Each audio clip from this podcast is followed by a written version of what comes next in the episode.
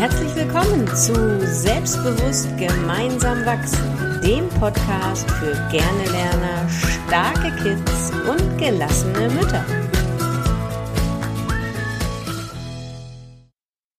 Ja, halli, hallo ihr Lieben und liebe Grüße nach Hamburg. Hallo Trixie.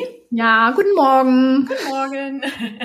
Wir wollen uns heute mal über das Thema Wahrnehmung oder beziehungsweise Stärken oder Schwächen in Stärken umwandeln unterhalten. Man nennt das im NLP, wir sind ja beides NLPler, auch Reframing. Und wir wollen einfach mal gucken, ob nicht eine Schwäche, eine vermeintliche Schwäche bei deinem Kind, das, was du so oft gesagt bekommst von Lehrern, von Erziehern im Kindergarten, ihr Kind ist zu aufgeregt, ihr Kind kann nicht still sitzen, ihr Kind schaut ständig aus dem Fenster und träumt, ihr Kind ist äh, ständig wütend und aggressiv, ob man diese Eigenschaften, das, was du so an dich rangetragen siehst, nicht auch von einer anderen Seite mal sehen könntest und diese vermeintlichen Schwächen auch Stärken sein könnte. Das ist am Anfang vielleicht ein bisschen schwierig, sich das so vorzustellen, aber lass uns da doch mal reingehen in den Prozess und vielleicht überlegst du jetzt während der Folge einfach mal mit, welche Schwächen das bei deinem Kind sein könnten und welche Stärken daraus entstehen könnten. Trixie, hast du spontan eine Idee, was bei deinen Kindern oder bei deinen, bei dir selber mal von zwei Seiten gesehen werden könnte?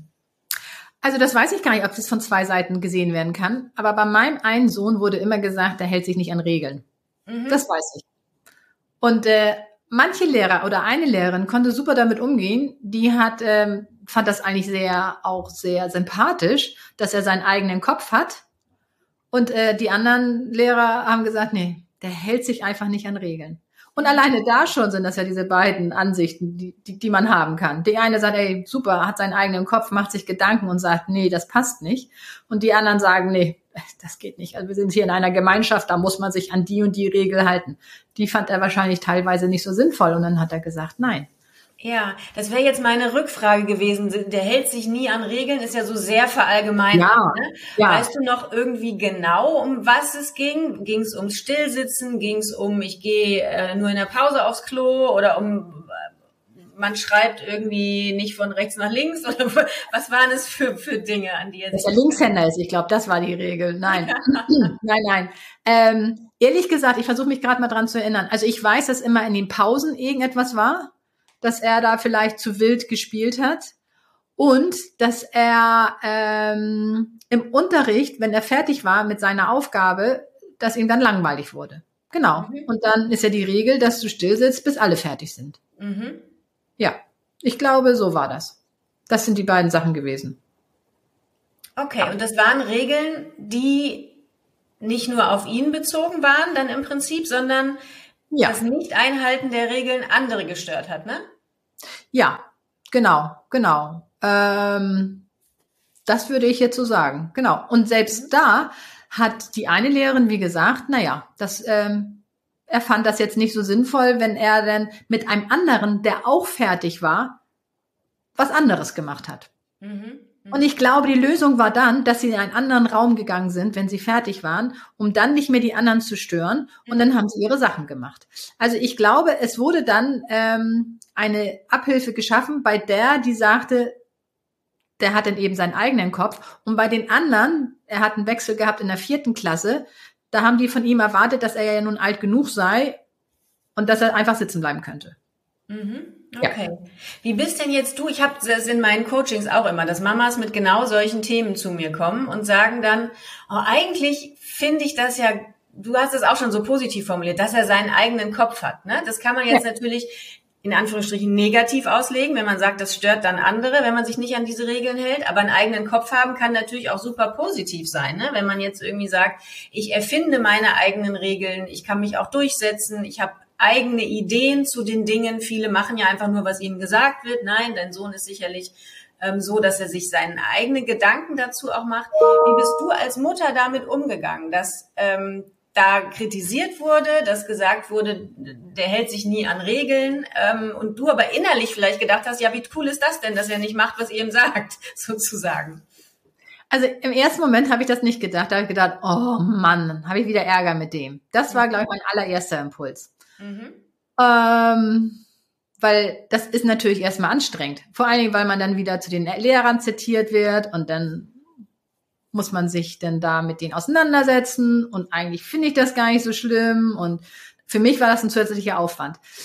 Aus heutiger Sicht weiß ich natürlich, würde ich ganz anders darauf reagieren und ähm, was ich aber damals gemacht habe, ich habe mit ihm darüber gesprochen und habe mir seine Sicht der Dinge erklären lassen, wie er das denn empfindet.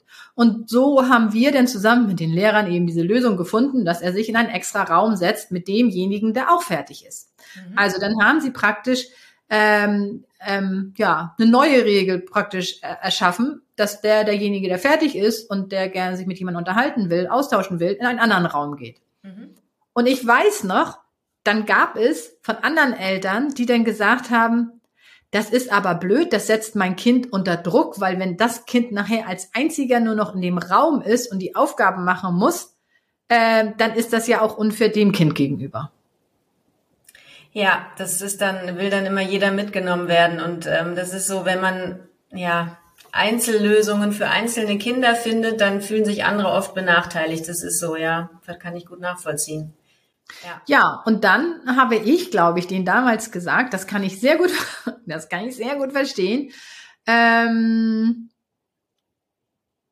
wenn das Kind anfängt, sich mit anderen zu vergleichen und es diesen Vergleich gar nicht kann, dann darf es oder nicht ertragen kann, weil es sind ja manche, die den Vergleich mit anderen nicht ertragen und manche brauchen ja den Vergleich mit anderen, um, um, um den Wettbewerb zu haben und manche brauchen den überhaupt gar nicht, den setzt es den unter Druck, dann darf das Kind lernen und wie toll, dass es das schon in den frühen Jahren lernen darf, ähm, nur auf sich zu achten und zu sehen, oh Mensch, ich habe die Aufgaben, ich habe die auch gleich fertig oder ich habe gewissenhaft gearbeitet oder was auch immer. Mhm. Also insofern ähm, finde ich, ist für jedes Kind ein Entwicklungspotenzial in so einer Situation drin. Definitiv, ja. Genau. Die, Gefahr, die glaube ich entsteht, wenn, wenn Kinder solche Schwächen angedichtet bekommen oder wenn so darüber gesprochen wird, du bist immer zu wild oder du bist zu hm. laut und du störst die anderen und so, ist, dass sich daraus ja, das ist ja auch eins unserer Lieblingsthemen, Glaubenssätze entwickeln, die sich dann tief im Bewusstsein oder Unterbewusstsein unserer Kinder verankern. Dabei ist ja häufig dieses, du bist zu, du träumst zu viel oder du bist zu ähm, sprunghaft von deinen Gedanken her, häufig nur situationsabhängig nicht passend. Ne? Also ein Kind, das in der Schule mhm. sitzt und ständig aus dem Fenster guckt und seinen Gedanken nachgeht und viel träumt, das passt halt nicht in die Schulsituation. In anderen Momenten, wie toll ist es denn, wenn man sich tiefenentspannt hinsetzen kann und einfach seinen Gedanken freien Lauf lässt. Ne? Es ist also keine Schwäche in dem Sinne, es kann auch eine riesengroße Stärke sein. Es ist nur situationsabhängig vielleicht nicht passend. Ne? Genauso mit, ihr Sohn kommt immer von Hölzchen auf Stöcksken, der bleibt ja nie beim Thema. Ja, das kann sein, wenn man das einmal eins lernen will, ist es natürlich schwierig, andere Gedanken zu haben. Wenn er jetzt aber in einer kreativen Arbeit, in einem Projekt in der Schule oder so ganz dieses eben auslebt, dann ist es vielleicht eine ganz, ganz besondere Stärke, die das Kind hat. Deswegen ist es so wichtig, finde ich, für uns Eltern, uns diese Dinge, die so kritisiert werden an unseren Kindern, immer wieder genau anzuschauen und zu gucken, ist es verallgemeinert überhaupt so richtig? Kann man es überhaupt stehen lassen? Oder ist es nicht einfach nur in bestimmten Situationen anders? Oder falsch in Anführungsstrichen und kann man nicht für diese eine Situation, wie du mit deinem Sohn auch, eine Lösung finden und das Kind aber in seinem Wesen nicht kritisieren und das Kind mit seinen Schwächen so lassen, wie es ist, weil es eben manchmal auch passt, so zu sein. Na, genau. Absolut. Und manche Sachen ähm, entwickeln sich ja auch. Also das muss ja jetzt nicht immer so sein. Ähm, also mein Lieblingsbeispiel mit dem Reframing und das hat jetzt nichts mit der Schule zu tun. Das sind ja noch genügend Sachen, die uns hier uns im Alltag äh, vielleicht nerven. Äh, mein Liebstes ist ja, wenn der Flur aussieht mit überhäuft mit mit Schuhen, die einfach nicht weggepackt werden. So, da kann man sich natürlich jetzt drüber aufregen, dass die Schuhe nicht weggepackt werden. Oder aber, Corinna, wie kann man noch denken? Sind viele liebe Menschen im Haus. Meine Kinder hatten offensichtlich heute viel Spaß im Wald. Ähm, so, ja, und wie schön das so ist, oder? Genau, mhm. das finde ich wunderschön. Oder das Zimmer ist nicht aufgeräumt vom Kind. Darüber kann man sich ja aufregen. Oder, was kann man noch denken? Also ich schmeiß jetzt mal ein paar Beispiele hin. Ja, mein Kind hat heute richtig viel Spaß gehabt beim Lego bauen. Das sieht hier aus, als hätte eine Bombe eingeschlagen. Das muss richtig viel Spaß gemacht haben, sich da so reinzusetzen, in Gedanken zu sein, ganz kreativ äh, zu bauen und seine Ideen umzusetzen. Ja, finde ich auch super. Es sei denn, ich tritt in dem Moment auf einen Legostein, dann ist das natürlich nicht so klasse. Ähm, aber wie sieht das aus, wenn bei einem Teenager die ganzen, der ganze Fuß, der ganze Fußboden übersät ist mit Klamotten und einfach rausgerissen sind aus dem Schrank und dann einmal kurz anprobiert, nee, passt doch nicht, schwupp, nicht wieder in den Schrank, sondern auf dem Fußboden. Wie kann man sich das denn schön reden? Ein bisschen übertrieben, überspitzt, lustig gesagt, wie schön, dass wir in so einem Wohlstand leben und mehr als eine Hose uns leisten können. ja, das ist auch gut. Was hätte ich denn gedacht? Ich hätte dann wahrscheinlich gesagt, schön, dass sie sich dann doch noch entscheiden konnte, was sie anziehen wollte. Ja. Mhm. Mhm.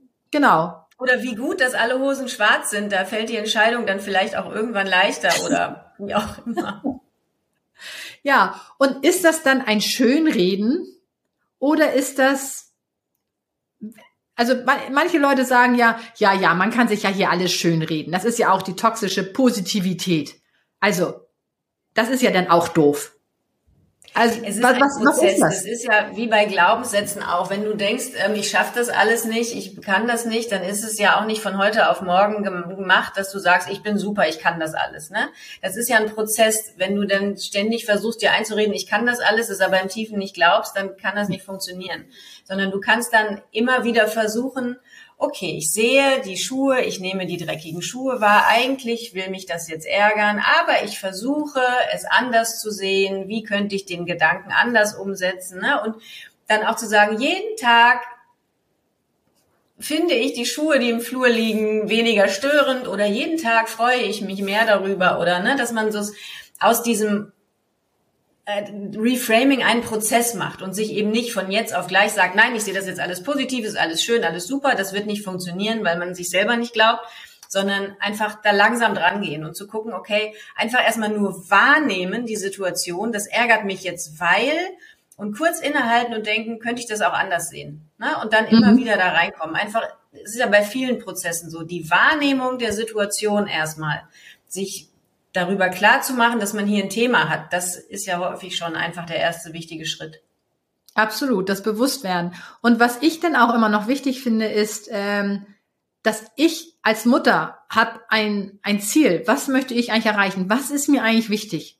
Und trägt jetzt dieses mein Verhalten auf diese Situation, auf das Ziel ein. Also beispielsweise, wenn ich ein harmonisches Familienleben haben möchte und ich möchte gerne, dass sich nicht um diese Kleinigkeiten gestritten wird, ähm, dann überlege ich, ähm, wie kann ich anders reagieren? Und ich überlege noch, was steckt eigentlich sonst dahinter? Also wenn das Zimmer nicht aufgeräumt ist, dann ist es ja nicht eigentlich das Zimmer, was mich aufregt, sondern es ist, dass ich es meiner Tochter schon zehnmal gesagt habe, mindestens dass sie das Zimmer aufräumen soll und sie räumt es nicht auf, dann ist ja vielleicht mein Bedürfnis, weil ich mache ja jetzt gerade GFK, gewaltfreie Kommunikation, ist mein Bedürfnis, dass ich gesehen und gehört werde, das ist nicht erfüllt. Und das ist das, was mich stört. Eigentlich ist es gar nicht dieser, dieser, dieser Fußboden, der übersät ist mit Kleidungsstücken, sondern es ist, ich spreche gegen die Wand und ich finde das Mist. Ich will, ich will gesehen und gehört werden.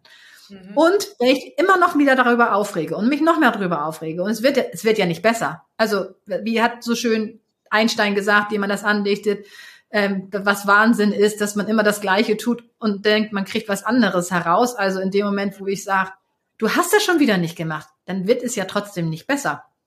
Ja. Das heißt, es zielt dann auch nicht auf mein Ziel ein, dass ich ein harmonisches Familienleben haben will. Was nicht heißt, dass mein Kind mir auf der Nase rumtanzt. Das heißt es nicht. Aber ich kann vielleicht in einer ruhigen Situation meiner Tochter begreiflich machen, aus welchem Grund mir das so sehr wichtig ist, dass die Klamotten nicht auf dem Fußboden sind. Zum einen, mhm. dass ich nicht jeden Tag drei Wäsche waschen will, weil natürlich die Sachen nicht in den Schrank zurückkommen, sondern wieder in, den, in die Wäsche, die nie getragen worden sind. Mhm. Ähm, und in einer Situation, wo das Kind auch aufnahmebereit ist und ich in einer ruhigen Art und Weise mit dem Kind spreche. Aber wir sind ja total abgekommen von dem Reframing. Alles gut. Das, sind, das ist ja wichtig, einfach im Prozess des Bewusstwerdens vielleicht auch zu gucken, wie du gesagt hast, was steckt eigentlich dahinter. Es könnte ja auch ein Glaubenssatz sein. Ich habe mich an die Situation gerade erinnert, Lego-Steine alle im Zimmer und ich sage meinem Sohn, er soll aufräumen und er, weil ich Staubsaugen will. Und dann sagt er, wieso, wenn du Staubsaugen willst, dann räum doch die Steine selber weg. Ne? Und da könnte so ein Glaubenssatz dahinter stecken, wenn mich das dann ärgert, ja, alles muss ich alleine machen. Ja. Das hat gar nichts mit meinem Sohn und nicht mit dem Lego zu tun, dass ich dann wütend werde, sondern einfach, dass mein Glaubenssatz mich triggert, alles muss ich alleine machen. Und wenn ja. ich das merke, Achtung, Wahrnehmung, dann darf ich an dem Glaubenssatz arbeiten und das völlig losgelöst von meinem Kind. Und wir müssen keinen Streit und keinen Stress haben, weil es damit überhaupt nichts zu tun hat. Ne? Also ja, einfach wahrnehmen und gucken, was macht eigentlich diese Situation, diese Aussage eines Lehrers. Auch da kann das ja sein. Wenn der Lehrer sagt, ihr Kind ist immer viel zu laut, dann hat das vielleicht gar nichts mit deinem Kind zu tun, dass du dann wütend wirst oder ärgerlich wirst, sondern dass du denkst, du hast als Mutter versagt oder was auch immer. Ne? Und ja. da kann man dann einfach gucken, ähm, wie kann ich das umwandeln? Wie kann ich das, meine Gedanken reframen? Wie kann ich das Verhalten meines Kindes in einen anderen Rahmen setzen, da wo es passend ist und so weiter. Also immer gucken, dass äh, Situationen, Aussagen immer auch andere Seiten haben können. Ja, das ist so wichtig, die Sachen aus einer anderen Brille zu sehen. Aber das ist manchmal so schwer. Ich meine, die Medaille hat auch immer zwei Seiten, aber es ist immer so schwer, äh, es ist schöner, schöner Glaubenssatz, es ist immer so schwer, ähm, das alleine zu sehen, wenn man ja in diesem Muster drin ist und gefangen ist. Das heißt, ja. wie kriegt man dann den ersten Impuls zu sagen, äh, ich versuche es jetzt mal anders zu deuten? Indem man sich bewusst dazu entscheidet, es zu machen. Ja. Und häufig ist es wirklich so, dass wir Mamas, das erlebe ich in den Coachings immer, die Mamas haben eigentlich ein Bauchgefühl dazu. Und das ist so wichtig, unserer Intuition und unserem Bauchgefühl wieder zu vertrauen. Ist es jetzt der Lehrer, der mich gerade triggert, weil er mir das sagt, weil er mir was vorwirft? Oder ist es mein Kind, von dem ich wirklich glaube, dass es was falsch macht? Ne? Das, das kann man eigentlich, wenn man lernt, wieder auf seine Intuition und auf sein Bauchgefühl zu hören, kann man das eigentlich raushören oder rausspüren. Und wenn man da ist an dem Prozess, dann kommt man da rein zu sagen, nee, vielleicht gucke ich es mir von der anderen Seite an. Hm. Aber wenn ihr, ihr Lieben, wenn ihr das jetzt hört und wenn ihr Schwierigkeiten habt dabei und sagt, boah, ich kann das aber nicht von der anderen Seite sehen, dass mein Sohn ständig seinen Klassenkameraden verprügelt, dann schreibt uns einfach mal, dann können wir uns die Situation gerne mal angucken und ähm, helfen dir gerne dabei, das aus einem anderen Blickwinkel zu sehen. Also lass uns gerne einfach eine Nachricht zukommen. Und da bin ich gespannt auf unsere, auf die Situation und auf unsere Antwort. Du machst ja jetzt gewaltfreie Kommunikation, du kannst dann ja, antworten. Natürlich. Ich ja, aber ob die mein Kind kann, das ist wieder eine andere Sache. Super. Das war's für die Folge, ihr Lieben. Ähm, habt einen schönen Tag und ja, hört immer mal gerne wieder rein in unsere, in unseren Podcast. Bis dann, ihr Unbedingt. Lieben. Tschüss. Tschüss.